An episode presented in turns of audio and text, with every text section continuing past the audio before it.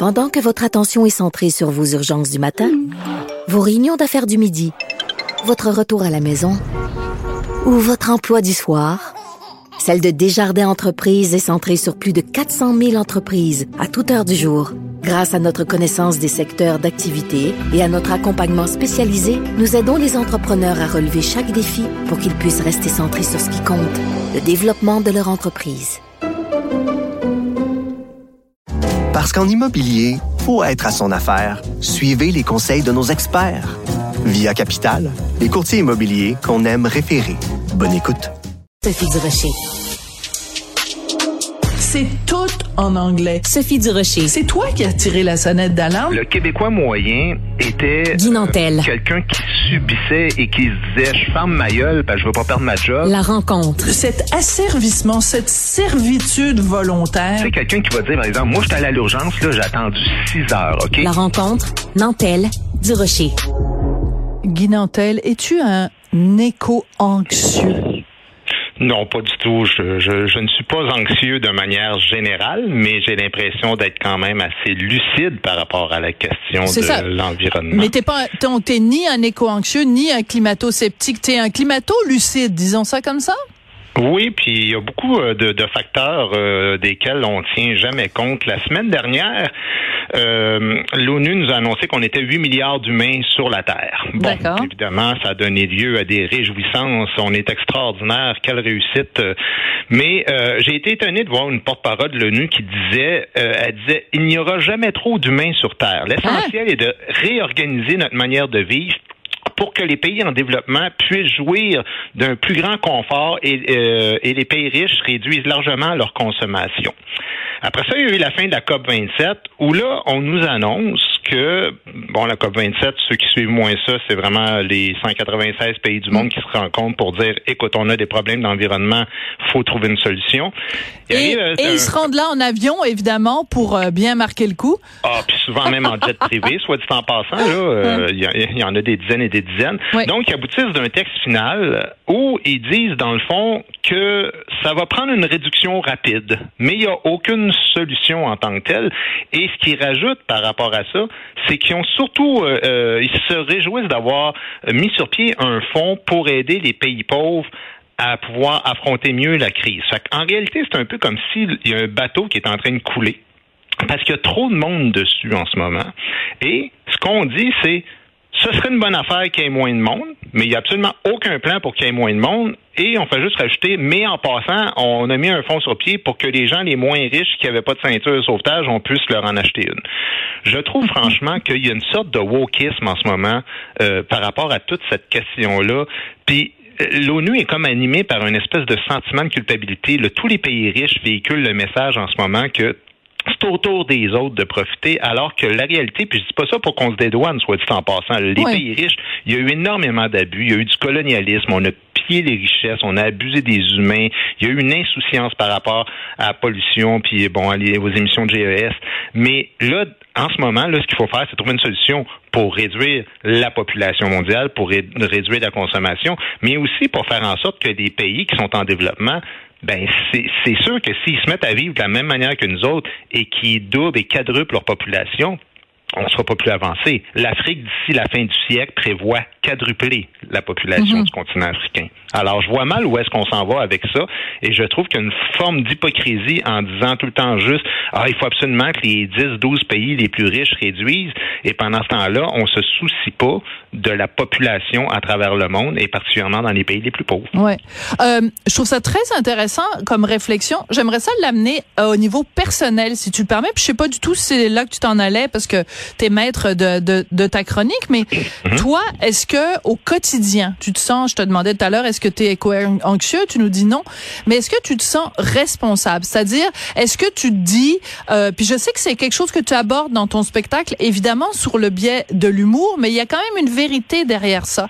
Est-ce que des fois, t'as pas l'impression quand tu euh, rinces tes petits, tes petits bocaux pour les mettre au recyclage, pour qu'ils soient bien corrects, est-ce que t'as pas l'impression des fois que c'est quelque chose de futile par rapport à l'ampleur du problème? Ou alors est-ce que chacun de ces petits gestes-là sont essentiels parce que c'est chacun de ces petits gestes-là est une brique dans l'édifice qu'on construit ensemble? Je pense qu'il ne faut pas développer euh, une sorte de cynisme par rapport à cette question-là, puis dire il n'y a rien qui donne rien. Mais la réalité, c'est que ça a un effet pervers de faire ça. C'est qu'on a l'impression qu'en recyclant ou qu'en compostant, on règle la situation alors qu'il n'en est absolument rien. On règle absolument rien euh, par rapport à ces questions-là. D'abord, le recyclage, il y a certaines euh, certains endroits où ils jettent à peu près tout ben aux poubelles. Là, tu sais, je veux dire, on sait déjà ça. Euh, c'est sûr que dans les petits gestes quotidiens, on fait tous notre possible, mais moi je pense que tout passe par la politique. C'est pour ça quand j'étais en politique que j'avais vraiment mis l'emphase. Vraiment, je te dis, dans ma plateforme, j'avais une révolution par rapport à nommer le ministre de l'environnement comme vraiment d'y donner une espèce de responsabilité exclusive par rapport à l'encadrement hum. des actions de tous les ministères. Ouais. Et c'est exactement ça, ce genre de décision là, qui devrait prendre à la COP 27 ou à la COP 28 l'an prochain, de dire il faut maintenant que ce soit pas toujours des, ministères à vocation économique qui dictent la, qui dirigent la parade, mais que ce soit d'abord et avant tout que ça passe par là, comme ça passe toujours par le Conseil du Trésor, par exemple, dans nos gouvernements, nous autres, ben, on passe aussi par le, par le ministre de l'Environnement. Il faut avoir aussi des lois anti-déficit climatique, ce qui n'existe pas chez nous.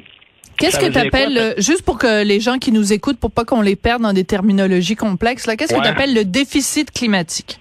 Ben, c'est-à-dire que le déficit climatique, c'est pas compliqué, c'est de toujours mettre des cibles puis de jamais les atteindre. Oui, ben ça, on est bon là-dedans. On est bon là-dedans, ce qui fait que en Europe, il y a des pays qui atteignent des résultats 7, 8 fois supérieurs à nous autres. C'est pourquoi? Parce que le ministre de l'Environnement, là, il perd sa job s'il n'atteint pas les cibles qu'il dit. Hmm. Alors que nous autres, tout ce qu'on dit, c'est l'important, c'est que tu, tu donnes-nous une cible. Mais, mais on l'atteint jamais, on se, on se rapproche même pas de, de, de l'atteindre. On veut avoir, mettons, 35% de moins qu'avant 1990. La réalité, c'est qu'on est à 7 Je veux dire, tu comprends-tu? On est tellement loin. Euh, avoir une politique sur la biodiversité, le Montréal va accueillir la, la COP 15 la COP 15, par rapport à la biodiversité. Euh, euh, ben, le charbon, les émissions de charbon. il n'y a rien, rien de ça qui est sorti dans le texte de la COP 27. Fait que là, exactement comme tu dis, on a des centaines de personnes qui voyagent, pour la plupart en avion, plusieurs en jet privé, qui viennent pavaner là et qui sortent en disant ça serait le fun que ça aille le plus vite possible. Euh, bon, je veux pas trop perdre le monde dans des technicalités, mais en ce moment, on est à, peu près à 1,5 degrés au-dessus de, de l'ère pré euh, pré-industriel, euh, mais euh, on se dirige vers le 3. Et si on arrive à 2,83, on sait que les eaux vont monter de 7 mètres à travers le monde. Ça, c'est les 50 plus grandes villes côtières du monde qui vont soit disparaître ou qu'on va essayer de trouver une technologie d'ici là. Mais toutes les villes chinoises, évidemment, les villes américaines, ces côtes, c'est complètement fou ce qui, ce qui se prépare. Puis de voir ces gens-là sur qui on compte et que politiquement, il n'y a absolument rien qui sort, ça me je trouve ça quand même assez étonnant. Et je trouve d'autant plus étonnant de voir que les médias parlent de ça comme ben, c'est une bonne nouvelle, les choses avancent, alors que la réalité, euh, les choses avancent en achetant des ceintures de sauvetage aux gens qui sont en train de couler. Moi, je trouve pas que ça avance bien, bien. Alors, euh, il y a un site euh, humoristique, un site parodique qui a sorti, et je trouve c'est une excellente allégorie. c'est un site australien, et j'avais vu ça passer, puis je me suis dit, oh, un jour, je vais ressortir ça à Guinantel. Je te préviens, je suis vraiment pas bon pour raconter des histoires. Là. Je suis vraiment Ephrem dans dans mon style de, de raconter des histoires. Alors, c'est un gars qui s'est donné une, euh, une cible très ambitieuse. Il va euh, diminuer sa consommation d'alcool pendant les 29 prochaines années. C'est un plan pour améliorer sa santé. Alors, il va continuer à boire tout à fait normalement pour les prochaines années, mais à partir de 2049, alors qu'il va avoir 101 ans, Là, il va commencer à baisser sa consommation d'alcool. Écoute, je trouve que c'est une métaphore, une allégorie, une parodie de des gens qui sont des surconsommateurs de tout, que ce soit le pétrole, que ce soit tout le reste, des surconsommateurs. Puis au lieu de dire, on arrête ça direct là aujourd'hui. Ils disent, on se fixe des cibles là, en 2049, m'a arrêté de boire. je trouve ça génial comme comparaison. C'est une bonne analogie, mais tu sais, Sophie, moi je pense que l'humain a beaucoup de mal à se priver de son confort et je pense pas qu'on va y arriver individuellement. Ce que je suis en train de dire, c'est que tu sais, la croissance économique puis l'exploitation des ressources naturelles, là, ça peut pas être illimité dans un écosystème qui lui est fini comme la planète Terre. Puis tu sais, tu te souviens de la chanson euh, Question de feeling de Richard euh, Cochiente puis Fabienne Thibault? Oui, oui, tout à fait. Bon. Ça, c'est en, en, 1983, je pense, quelque chose comme ça. Il chantait Il y a 3 milliards d'humains sur Terre. On est rendu 8, là. Ben oui, puis il y avait notre ami, euh, comment il s'appelle, euh, Daniel Bélanger. Euh, 6 milliards, ouais. 6 milliards, 6 milliards de solitude. Ouais, bon. Alors, alors, en 1950, on était 2,5 milliards d'individus. C'est fou, hein? Et aujourd'hui, ce qu'on fait, c'est qu'à chaque 25-30 ans, on rajoute ce qui était la population mondiale à chaque 25 On s'en sortira pas. Et on se dirige vers le 11 milliards. Ça, c'est des prévisions de l'ONU d'ici 2100. Et il y a même des prévisions qui vont jusqu'à 16 milliards. Donc, ce que je suis en train de dire, c'est que c'est bien beau de dire au monde, voyagez pas, puis mangez pas de viande, puis recyclez, puis compostez. Puis je, je veux pas que les gens développent une sorte de cynisme. Mais tant qu'il n'y aura pas de vraie résolution mm. des dirigeants de la planète, et d'abord, ça va passer par vraiment une décroissance au niveau euh, de la démographie. Puis on le fait pas, c'est pourquoi on le fait pas?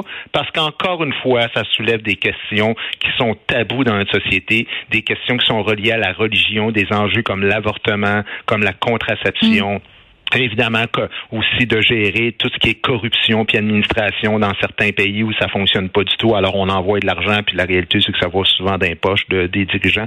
Fait que tant qu'on voudra pas aborder vraiment le thème de front, moi je pense qu'on s'en va directement dans le mur et on se le sera fait euh, annoncer depuis bien longtemps. Mais c'est pas les individus autant que les politiciens puis les grands dirigeants de ce monde-là qui sont responsables selon moi.